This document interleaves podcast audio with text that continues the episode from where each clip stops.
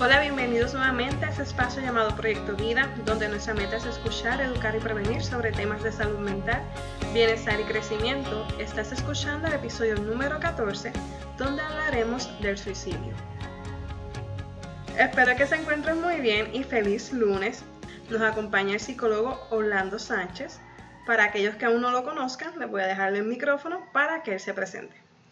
Saludos Patricia, gracias por tenerme nuevamente. Mi nombre es Orlando Sánchez, eh, soy psicólogo.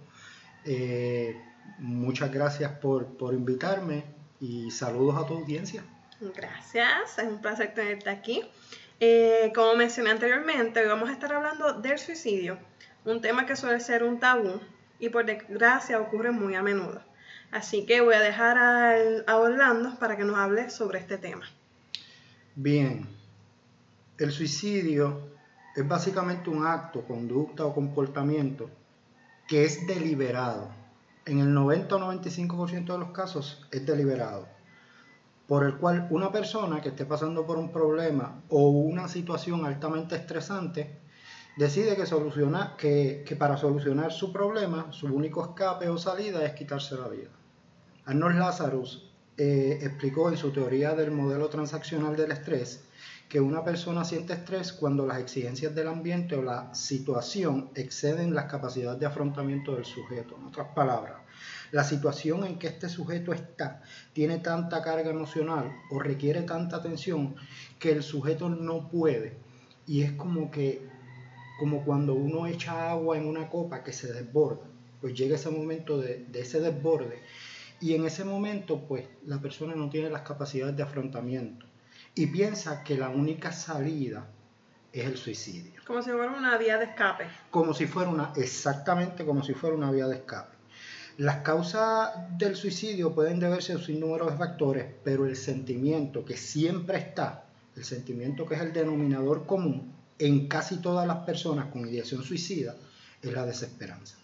La desesperanza es este sentido de que la vida ya no va a mejorar, de que el futuro se ve sombrío, y cuando esto sucede, pues las personas recurren al suicidio cuando la desesperanza es demasiada. En Puerto Rico se registró en el 2017, cuando ocurrió el huracán María, 258 suicidios. Eso representa un aumento del 28% en comparación con el 2016. En el 2016, eh, Puerto Rico tuvo 207 suicidios. Eh, ya cuando en los primeros meses del 2018 el nivel de suicidio iba por 137, terminó con 242 suicidios. Básicamente, antes de María, en agosto, la línea Paz eh, atendió personas con ideación suicida, un número de 1.264 personas, eso en agosto. Eso antes de María. Antes de María. En septiembre, cuando ocurre el huracán María, atendió 464. Hay que entender que no habían comunicaciones. Exacto. En octubre, 561. Todavía no habían comunicaciones, pero cuando empiezan a subir las redes y empieza a subir la comunicación en noviembre, atendió 2.996. Casi tres veces más de lo que ocurrió en octubre, de las llamadas de octubre. Exactamente, ocurrió más que las llamadas de agosto. También. Mucho más que las llamadas de agosto. Y ya para diciembre fueron 3.000, 3.176 llamadas. Que hubo un aumento casi de mil llamadas. mucho más de mil llamadas, casi 2.000 llamadas. ¿Ok? Este, esto es preocupante porque el suicidio se ve en el país como un problema eh, social, un problema social grave. Y es bastante, por decirlo entre comillas, normal que luego de un desastre natural se dispare la violencia doméstica y se dispare eh, las tasas de suicidio. Eso pasó en, Nueva Orleans con Katrina y ha pasado en otros sitios donde han habido desastres. Importante, definiendo ciertos términos de, lo que es suicidio. Eh, la idea suicida es la idea de autodestrucción. O sea, se contempla el suicidio como una solución real a la problemática existente. Eso ya es ideación suicida. Cuando hablamos de ideación suicida sin plan estructurado, hablamos de una ideación. Yo Un pensamiento. yo me quiero matar. ¿Has pensado cómo matarte? No, todavía no. Eso es una ideación suicida sin plan. Cuando hablamos con plan estructurado o no estructurado, cuando hablamos con plan no estructurado es que la persona ha pensado, yo me voy a matar ahorcándome, pero no sabe de dónde, no sabe dónde amarrar la soga, no sabe cuándo lo va a hacer, dónde lo va a hacer. Simplemente sabe que se quiere quitar la vida de cierta forma, pero no sabe ni el lugar, ni tiene la soga, ni nada. Exactamente, eso es básicamente sin plan o con plan, pero no estructurado. Cuando hablamos con plan estructurado, hablamos de que ya la persona tiene la soga, sabe dónde la va a amarrar, sabe el momento preciso del día que lo va a hacer y aún cuándo lo va a hacer. Y prepara todo el ambiente para, para llevarlo a cabo. Absolutamente todo. Cuando hablamos del gesto suicida o para suicidio, esto es un conducto, eh, perdón, un conjunto de conductas donde la persona de forma voluntaria e intencional se hace daño a sí mismo, son las autolesiones. Pero hay autolesiones que no son dirigidas al suicidio. Hay personas que se autolesionan porque sienten unas emociones demasiado muy fuertes y el, y el herirse a sí misma como que le cambia la manera de pensar, como que hacen que el foco de la atención no sea en la emoción, sino en el dolor que sienten cuando se autolesionan. No siempre es por el suicidio como Por el hecho de quitarse, la, de quitarse la vida. Exactamente.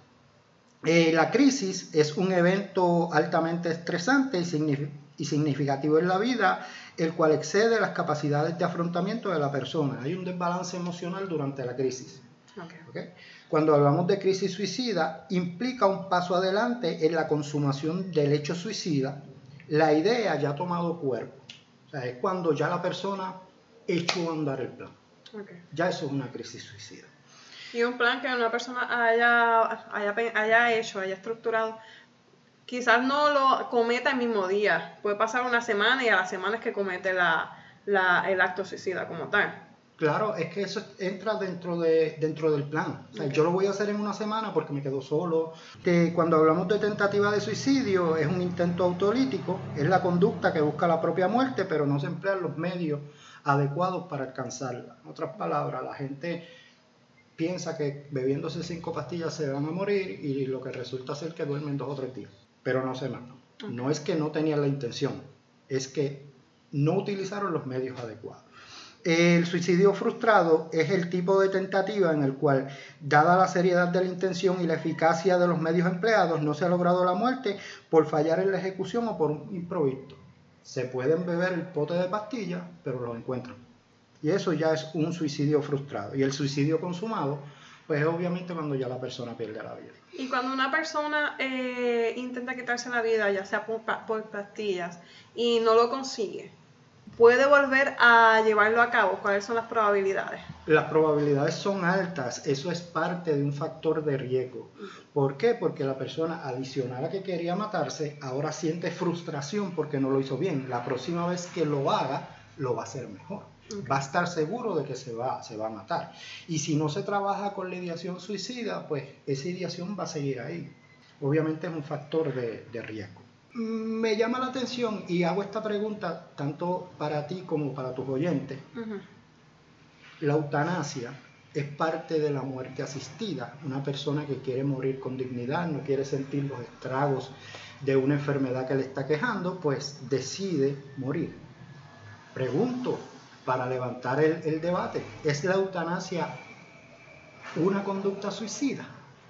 Actualmente en Puerto Rico la eutanasia no es ilegal eh, y en muchos estados de la, de la, nación americana, pero sí por la película Mal Adentro, por ejemplo, que, que, el protagonista decide suicidarse y ese es el issue de toda la película, el debate en si la eutanasia es correcto o no es correcto. Desde el punto de vista de que yo tengo control de mi cuerpo y yo decido lo que yo hago con él pues levanta un debate porque la persona suicida también es dueño de su cuerpo y decide lo que va a hacer con él. Yo en este caso no tomo postura porque pues me gusta escuchar el debate y me gusta oír lo que las personas piensen, pero no tengo todos los datos disponibles en cuanto a la eutanasia para decidir una postura o la otra.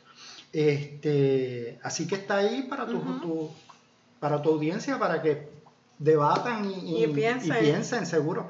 Este, siguiendo adelante con el tema del suicidio, hay muchos mitos, muchos mitos que quisiera pues alguno de ellos traer aquí. El primer mito que, que encontré por ahí es el que, que dicen que el que se quiere matar no lo dice. Ciertamente la literatura científica y los datos dicen que de cada 10 personas que se suicidan, 9 de ellas dijeron claramente sus intenciones y la última, la décima, la que no dijo sus intenciones, lo dejó entrever.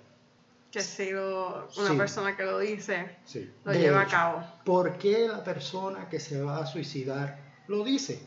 ¿Por qué llama a la línea paz? Porque ciertamente la persona encontró un escape. La única manera de yo terminar con mis problemas es matándome. Y técnicamente yo no me quiero matar yo. Yo quiero matar mi problema. Así que la último que yo voy a hacer es tratar de buscar ayuda para ver si alguien tiene solución a estos problemas y yo no hacerlo. ¿Ok? Hay una ambivalencia. No es que no tenga el deseo de morir. Si tiene el deseo de morir porque quiere matar su problema, pero no quiere matarse él. Quiero buscar, aunque sea por última vez, un- una ayuda que, que le diga, mira, hay alternativas para, para solucionar tu situación o tus problemas. Exactamente, por eso es que el que se va a matar, el que va a suicidarse, sí lo dice y sí lo deja ver. ¿Ok? El otro mito es, que es bastante parecido a esto, el que dice, el que lo dice no lo hace, como el que, el que dice las cosas que va a hacer, pues en realidad no las va a hacer nada. Es que como él dirá, ahí viene el lobo, ahí viene el lobo, y el lobo llega. Parecido a eso. Entonces la verdad es, toda, todo suicida expresó con palabras, amenazas, gestos o cambios de conducta lo que ocurría. Todo el mundo hay unas señales que la dan. Hay que saber observarlas. El siguiente mito es el que dice que los que hablan de suicidarse solo quieren llamar la atención. Eso se escucha mucho. Eso se escucha mucho. Y sí, yo puedo decir que hay gente que por manipular amenazan con el suicidio. Pero la- no por eso uno va a bajar la guardia y va a pensar que la persona no se va a suicidar, porque los datos dicen que debido a todos los, los actos suicidas y como se han manejado, uno tiene que tomar en cuenta todas las verbalizaciones de ideaciones suicidas. Todas. No pasar por alto ninguna. Ninguna, ninguna. Otra dice, otro mito dice que el acto suicida es impulsivo. Sí hay gente que trabaja bajo la impulsividad, pero casi siempre la ideación suicida es bien pensada. Ya se ha tratado de resolver el problema y como no he podido, mi única salida es el suicidio. Que es la última, como se diría, la última alternativa que tiene la persona. La última alternativa y se piensa, se medita porque pues dejar la vida no es tan fácil. El ser humano lo más que le teme es a la muerte porque no sabe lo que va a pasar más allá. El otro mito es que los suicidas desean morir. Suicida quiere matar su problema, pero no, No quiere se quiere matarse matar él. Eh, por eso es que los suicidas llaman a las líneas de ayuda, hablan, piden ser escuchados y lo que muestra es ambivalencia en sus ideaciones. El suicidio es hereditario, eso es otro mito. Según la data que hay, los estudios que concluyen en esta premisa tienen mucha data con- este, contradictoria. Eh, Que eso sí sería como tal un mito de que si una persona en su familia se suicidó, el hijo puede, puede o este, llevarlo a cabo en algún momento. No, eso es un mito. Eso- la data que hay es contradictoria. La data que fundamenta ese mito es totalmente contradictoria. Hablar del suicidio, otro mito más, hablar del suicidio es ponerle ideas en la cabeza a la persona. No, está comprobado que hablar del suicidio con una potencial víctima reduce la probabilidad del- de, la persona cometerlo. En mi caso, en mi práctica, yo he manejado varias crisis suicidas. Y yo siempre pregunto, eh, aun cuando yo no veo esta, esta, estos indicadores de suicidio, siempre yo pregunto, ¿has pensado en hacerte daño? El hecho de preguntar, ¿has pensado en hacerte daño? abre la puerta a que la persona exprese, Exprese. esas ideas. Si la persona lo que quiere es matar su problema y no matarse él, Lo va a expresar porque está va buscando ayuda. Claro, por eso es que va Ujú. donde uno. Así que, ¿cómo se habla con una persona con ideación suicida o que uno piensa que tiene ideación suicida? Preguntando, ¿has pensado en hacerte daño? O un poquito más directo, ¿has pensado en matarte? Se oye fuerte. Se oye, fu- sí, créeme que se oye fuerte, pero es necesario hacerlo. Sí, se oye fuerte y se oye chocante, pero es importante hacerlo y es bien necesario como, como tú bien dices. ¿Cuáles son los síntomas de una persona que ha pensado en el suicidio como una posibilidad ante sus problemas? Pues primero, como dijimos ahorita, la desesperanza. Una persona que vea su, su futuro sombrío, su futuro negro, es una persona que probablemente ha pensado en el suicidio. El pensamiento dicotómico. Dicotómicos son dos colores, blanco o negro. O, las cosas me salen bien o no me salen bien. Que no hay un happy medium. No hay un gradiente. O sea, no hay, este, esto me salió mal, pero estas cosas me salieron, estas cositas me salieron bien. No. Si me salió mal, me salió mal. Si me salió bien, es a los extremos. Es a los extremos, a ambos extremos. Eh, la rigidez cognitiva. Personas que piensan que como ellos piensan es lo correcto y no hay modo de ir atrás. No hay otros pensamientos, es lo que yo pienso. El perfeccionismo. Las personas perfeccionistas. Que son bien perfeccionistas. Que, que algo les sale mal y a ellos se le acabó el mundo porque eso les salió mal. El deterioro en la solución de problemas. Muchos de nosotros tenemos tantos problemas que ya se va deteriorando esa adaptación que tenemos ante los problemas. Otro problema más otro, problema, más, otro, más. Y, eso se vio mucho eh, después del huracán María, que los problemas venían, uno, la falta de electricidad, no se conseguía alimento, la gasolina, un montón de factores que hicieron que, que las llamadas hacia, la línea paz fueran bastantes. Claro, claro, porque en esos momentos se acentúan los problemas y las necesidades que podemos tener. Eh, otro síntoma es la vulnerabilidad de las experiencias percibidas la persona que ya tiene una ideación suicida es vulnerable. Eh, el aislamiento, eso es bien importante. La persona que nunca se aísla y de momento comienza a aislarse, eso es un indicador de que esa persona pudiera estar en una depresión severa o pudiera tener este, este, algún indicio de, del suicidio como tal.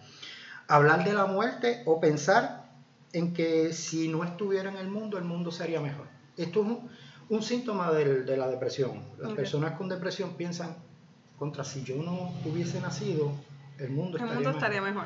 O, las cosas estuvieran bien. Como que ellos son el causante del problema.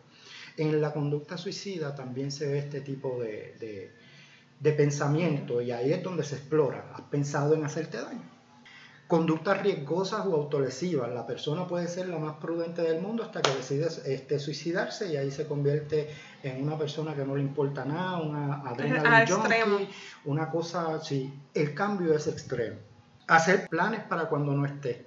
Como que, mira, cuando yo falte, yo allí está el seguro de vida para que lo busques y qué sé yo. Hacer este tipo de comentarios. Mira, si a mí me pasa algo, te quedas con el carro ya es un, indicador. Exacto. Cambios extremos del estado de ánimo. Si una persona se pasaba todo el tiempo, todo el día en su cuarto metido porque estaba en una depresión severa y de momento salió del cuarto maravillosamente, como sonriendo, como que todo pasó, hay peligro, porque entonces ya tomó la decisión. Cuando uno toma la decisión de suicidarse para matar el problema, ya no hay razón para estar triste porque ya vas a matar el problema. Entonces el cambio de ánimo es totalmente, se ve, se nota, es bien notable, porque ya la persona no está más triste, está feliz, porque encontró la salida. ¿Ok? ¿Qué es lo que hay que explorar cuando hay una conducta suicida? Los factores de riesgo y factores de protección. Los factores de riesgo van a decir cuál es el peligro, cuál es el nivel de peligrosidad de que esa persona se vaya a suicidar o no. Los factores de protección son aquellas cosas que el psicólogo o el personal de ayuda va a agarrar para mantener a esta persona con vida. Toda ideación suicida, con plan o sin plan, tiene unos factores de riesgo, tienen unos factores de protección. Factores de riesgo, ¿cuáles son? Pues si la ideación suicida es una ideación y no hay plan, ya sea estructurado o no estructurado, el factor de riesgo es menos. Porque todavía hay tiempo para trabajar. La persona está empezando con la ideación, pero no ha llegado a visualizar lo que va a hacer. Que en todo caso habría, eh, se pudiera dividir en tres etapas. La persona que lo piensa, la persona que lo piensa y tiene un plan y la persona que tiene, lo piensa y tiene un plan ya estructurado de cómo lo va a hacer. Y la persona que tiene el, lo piensa, tiene el plan estructurado y ya comenzó el plan. Ya lo está. Ya lo está llevando a cabo. Ya si iba, si iba a ahorcarse con una soga, pues ya compró la soga. Ya compró la soga. Ya ahí hay más peligrosidad. Este, los intentos anteriores. ¿ok? Si una persona se ha intentado suicidar anteriormente, ya se hace varios años atrás, ya lo intentó, ¿por qué ahora no va a tener mucho peligro? No es que ya, ya sabe cómo puede hacerlo. Y si aquella vez lo, no, no lo logró, ahora pues sabe que él falló en aquel momento. Exactamente.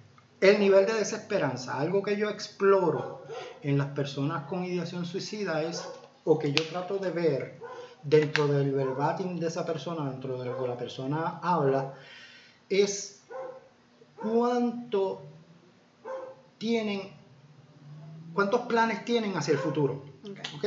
La persona con desesperanza no tiene ¿Cómo ningún se ve plan en el futuro? cómo se ve en el futuro y si tiene planes. Por ejemplo, ay, este, el mes que viene yo tengo que ir a la cita de fulano. Pues ya yo veo que el mes que viene ya esa persona está planeando.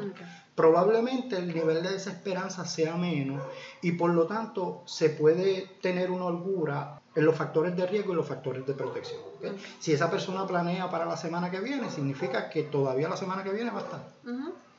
Eh, no hay que tener, tomar con pinza esto también porque cualquier cosa puede cambiar el ánimo de esa persona. Hay que actuar, hay que ser prudente. ¿no? Eh, en todos los factores de, de riesgo y de protección hay que ser bien prudente y observar bien y tratar de, de- de hacer lo mejor posible porque uno no sabe. Uno, de entera, entera, entera, entera certeza no la hay. La baja autoestima es un factor de riesgo. Las personas con una alta autoestima, pues uno puede manejarlas mejor. El narcisismo. ¿Cuánto esta persona está ensimismada? El pensamiento dicotómico, como hablamos ahorita, ese pensamiento de que o, o todo me sale bien O todo sale me sale mal. La edad. Los ancianos y adolescentes, según los estudios, están más propensos a cometer suicidio. En este país, en Puerto Rico, el suicidio desde los 25 años en adelante se va acrecentando. Luego baja un poco a, la adultez mediana y vuelve y sube en los ancianos. Muchos de los ancianos es por, el cambio de vida, o las enfermedades, el hecho del cambio de, de las crisis vitales como es la jubilación, este, la muerte del, del cónyuge, la muerte de las amistades, la muerte de, de, su- de sus redes de apoyo cercanas, pares, este, los hijos que ya no los visitan, se sienten solos, tienden como que a decir, pues ya yo me estoy muriendo, pues vamos a avanzar este proceso. Algo así como la eutanasia. El género. Los hombres tienen mayor tasa de suicidio consumado. Las mujeres tienen mayor intentos, pero no consumado. La raza, los blancos, las personas de tez blanca se suicidan más que los negros. Ese dato no, no lo sabía. El de las mujeres y los hombres sí, pero ese dato de los blancos no, Sí. no lo sabía. La gente, la gente caucásica tiende a autolesionarse más. Y el acceso de recursos, obviamente. Eh, los factores de protección. Los hijos es un factor de protección grande. Por ejemplo, alguien puede llegar a, a la oficina y decirme, yo estaba en la parada ahorita esperando eh, la guagua y vi un camión venir y me dieron ganas de tirarme frente al camión. Eso es una ideación suicida. ¿ok? Eh, en mi caso yo le preguntaría, obviamente no lo hiciste porque estás aquí. ¿Qué pasó por tu mente en ese momento? Y la persona me puede decir, pues pensé en mis hijos. Eso es un factor un de factor. protección que me va a ayudar a mí a, a agarrarlo, engancharlo para que esa persona pues moverlo a ese pensamiento. no Modificar el pensamiento. Exactamente, una reestructuración cognitiva. El sentido de responsabilidad a la familia. Yo tengo ganas de matarme, pero es que mi familia, yo no puedo hacerle eso a mi familia. ¿ok? De hecho, una de las de la, de la psicoeducación que yo hago cuando hay una persona suicida, suicida es que yo le digo que el suicidio lo que deja es un legado de dolor en la familia, para tratar de comprometerlo con la familia. ¿ok? Eh, embarazos. Cuando una persona se embaraza, pues automáticamente tiene una esperanza de vivir. Eh, la religiosidad. Hay muchos psicólogos que piensan en las prácticas psicológicas basadas en evidencia, que eso está muy bien. Pero también si yo veo una persona con, con alguna creencia religiosa que me ayude a mí a que la persona no se suicide, yo voy a agarrar esa práctica religiosa y yo voy a trabajar con ella, crea yo en ella o no.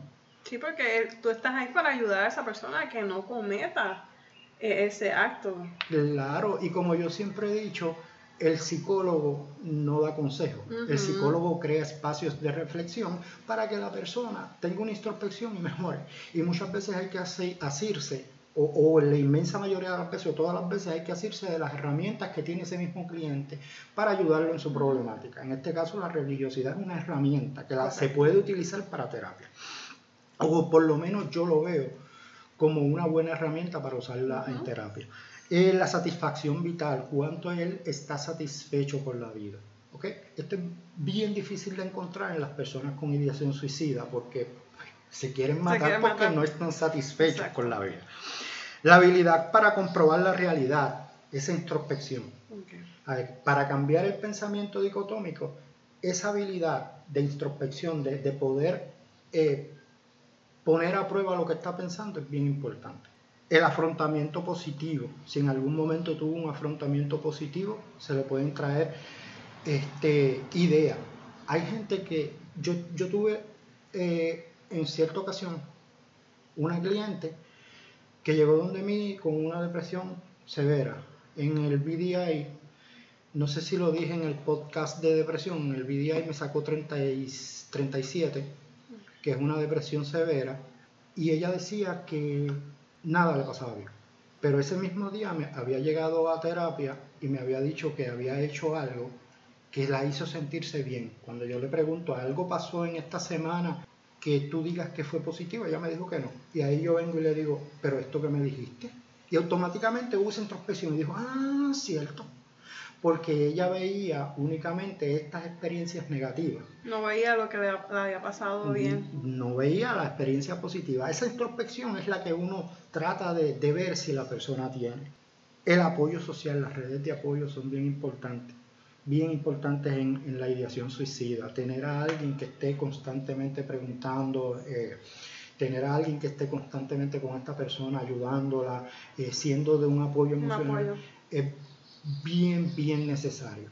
Y el problema de esto es que la gente no está dispuesta a escuchar muchas veces a esas personas, no está dispuesta a, hacer un hombro en quien llorar, porque lloran la primera vez y ya otra vez estás con lo mismo. Hay como que no hay esa empatía. Y una relación terapéutica positiva. Si uno establece un rapport, un clic, esa, esa, esa alianza terapéutica positiva con, esa persona con ideación suicida, esa persona se va a sentir que uno le puede ayudar. Y cuando uno logra esa alianza terapéutica, uno puede lograr con esa persona que no se suicide, que cambie su pensamiento. Si tú te encuentras un familiar que está hablando con él y de cierta forma te verbaliza que se quiere quitar la vida, ¿qué la persona tiene que hacer en ese momento? En ese momento la persona, lo primero es no dejarlo solo tratar de entender. Muchas veces nosotros simpatizamos con la persona y hay una diferencia entre empatía y simpatía. El simpatizar me lleva a mí a sentir el dolor de esa persona y yo decirle, pero no pienses en eso. Ese, ese es el gran problema de los que aconsejan por ahí, que no es que no pienses en eso, es que dime cómo tú piensas. Explícame qué es lo que te pasó. ¿Qué es lo que sientes? ¿Qué es lo que sientes? Eso de decirle, hay otras personas peor que tú, eso no ayuda. Porque si la persona es, por ejemplo, en el huracán, perdió sus hijos, perdió su esposo, perdió su casa y está pensando en matarse, caramba, perdió todo, perdió, todo, perdió todas sus relaciones significativas, perdió sus hijos, que perder un hijo es el dolor más grande, perdió todas sus propiedades y decirle, hay gente que perdió más. La idea de esto es poder ser empático. Es bien importante esto porque en nuestra cultura nos enseñan que el sufrimiento está mal, que el sufrimiento no debe suceder. Cuando en realidad felicidad no implica ausencia de sufrimiento, sino que en medio del sufrimiento uno puede ser feliz. Así que uno lo que las personas lo que mayormente tratan de hacer es eliminar ese sufrimiento cuando ese sufrimiento es parte de un proceso. Y, no, y en nuestra cultura también este, juzgamos a las personas como tal que llevan a cabo lo que es el suicidio. Decimos, pero ¿por qué lo lleva a cabo? Pero, y es que tú no sabes por lo que estaba pasando esa persona. Y tendemos a juzgar a esas personas que han tomado la decisión. Y, y con el tiempo yo he aprendido es que tú no sabes qué esa persona estaba pasando. Y muchas veces debemos de dejar de estar juzgando tanto a esas personas y, y, pensar qué pudo haber ocurrido en su vida, porque nadie quiere, como mencionamos anteriormente, nadie quiere quitarse la vida, sino, pero lo vio como si fuera una manera de escape a la situación que por la que estaba pasando y, y nuestra sociedad pues nos dice, Ay, pues se quitó la vida, por a lo mejor fue por algo sencillo, pero algo sencillo puede ser para ti, pero para esa persona era algo más complicado. Y a lo mejor no tenía esas herramientas para poder sobrellevar esa situación que estaba ocurriendo. Y hay que también pensar en no juzgar a las personas cuando toman una decisión. Y a lo mejor una persona que haya intentado quitarse la vida una vez y diga, no lo vuelvas a hacer, pero ¿qué tú estás haciendo también para ayudar a esa persona a que no vuelva a ocurrir? Y es prestarle atención y, y brindarle esa ayuda y como dijimos, ser empático con esa persona como tal, que es parte de, de, de todo esto. Y, y, estamos hablando de cuando una persona pues te lo verbaliza, ya hablamos de, de que lo escuchemos. Luego, ¿qué se puede hacer en cierta forma? En cierta forma es buscarle la ayuda adecuada. Okay. Si la persona no está preparada para trabajar con esta situación, no se puede abandonar a esa persona, no se puede dejar solo, no se puede decir, espérate, vengo ahora, voy a buscar a alguien. No, hay que buscar las ayudas necesarias. Está la línea Paz. La línea Paz se puede llamar, ellos canalizan la llamada y si necesitan ambulancia, necesitan policía, pues la línea Paz está disponible pues, para para esos servicios. Llamar al plan médico. La tarjeta del plan médico tiene un número detrás, se puede llamar, el servicio al cliente también se puede llamar ahí y el plan médico de, de, ver lo necesario le envía ambulancia. Este, llamar a un psicólogo, llevar a esta persona a, a una sala de emergencias que tengan salud mental. Eso es bien importante. Este, como, como digo, si la persona mencionó de, de su propia este, intención de que quería hacerse daño, pues es una persona que está gritando literal por ayuda. Está buscando ayuda. Está buscando ayuda, así que se le puede ayudar. La idea es canalizarlo hacia las personas que lo pueden ayudar. En el caso de los psicólogos es bien importante como, como somos los psicólogos que somos novatos, yo soy novato también, muchas veces cometemos los errores. Cuando nos dicen este, en la oficina, yo quiero matarme, quiero, quiero hacerme daño por, por tal o Y razón, muchas veces nosotros, nosotros mismos entramos en pánico y nos sentamos en el botón del pánico y llamamos a todo el mundo. La idea es explorar qué está pasando por la mente de esta persona, cuáles son los factores de riesgo, cuáles son los factores de protección. Es como sacar la información a esa persona, lo más que se pueda. Lo más que se puede tratar de minimizar la peligrosidad, este, buscar redes de apoyo cómo lo va a hacer, si tiene un plan estructurado o no. Es literal, cómo has pensado en hacerlo. Preguntar directamente, cómo has pensado en hacerlo. La persona que está buscando ayuda lo dice, expresa las ideas que tiene. No hay que tenerle miedo a esto. Y luego, pues, derivarlo o, referirlo al personal que, le pueda ayudar, ya sea una sala de emergencia psiquiátrica que lo podemos hospitalizar, darle una hospitalización parcial, medicamentos y todo eso.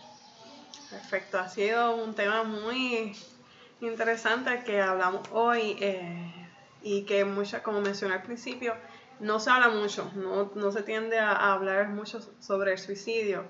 Y es algo que como sociedad es pertinente de que hablemos y no tener miedo de hablarlo, porque mientras más lo hablemos, más las personas van a ser conscientes y, y más las personas pueden buscar ayuda de alguien cuando, cuando sientan desesperanza y cuando vean que no tiene, que para ellos no hay una alternativa, una persona sí puede buscar una alternativa y brindarles ayuda. Así que Orlando, muchas gracias por acompañarnos en el episodio de hoy.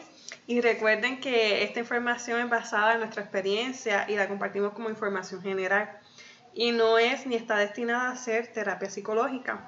Si necesita ayuda puede visitar a su proveedor de salud mental o llamar al 1 800 981-0023. Recuerden ver las notas del programa donde compartimos más información adicional y en nuestras diferentes redes sociales como Proyecto Vida PR.